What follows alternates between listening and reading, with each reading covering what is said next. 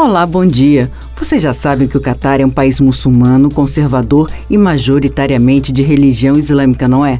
Então, para não ter problemas no país, é melhor conhecer algumas regrinhas básicas que vão te ajudar muito durante a Copa do Mundo a não ter problemas com as autoridades locais. A comissão organizadora do evento divulgou, inclusive, algumas orientações que os visitantes terão de seguir.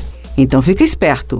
Vamos começar pelas roupas. O véu que cobre o rosto não é obrigatório para as mulheres, mas é recomendável não deixar ombros e joelhos à mostra. Por isso, o ideal é usar calças largas, saias mais longas e blusas de comprimento até o cotovelo. Cuidado também com as demonstrações de afeto, que podem ser consideradas ofensivas, já que beijos e abraços não são bem vistos em locais públicos e devem ser evitados. Estrangeiros também não devem estender a mão ou tocar em uma mulher catari. Lembre-se ainda de respeitar as áreas específicas para mulheres e homens. E com relação às fotos? Bom, viagem tem que ter muitas selfies e imagens do local visitado, não é mesmo?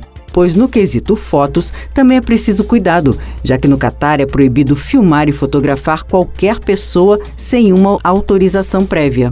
Para entrar no Catar, os torcedores não precisarão realizar testes de Covid-19 antes do embarque, porém é preciso estar com o esquema vacinal completo contra a doença. E aqueles que apresentarem sintomas de Covid-19 terão de realizar um teste no sistema de saúde local. E para finalizar, vamos falar sobre o consumo de álcool, que será restrito a alguns locais designados pela FIFA e pelo governo do Catar. Quem for pego bebendo nas ruas pode pagar multa ou até ser preso.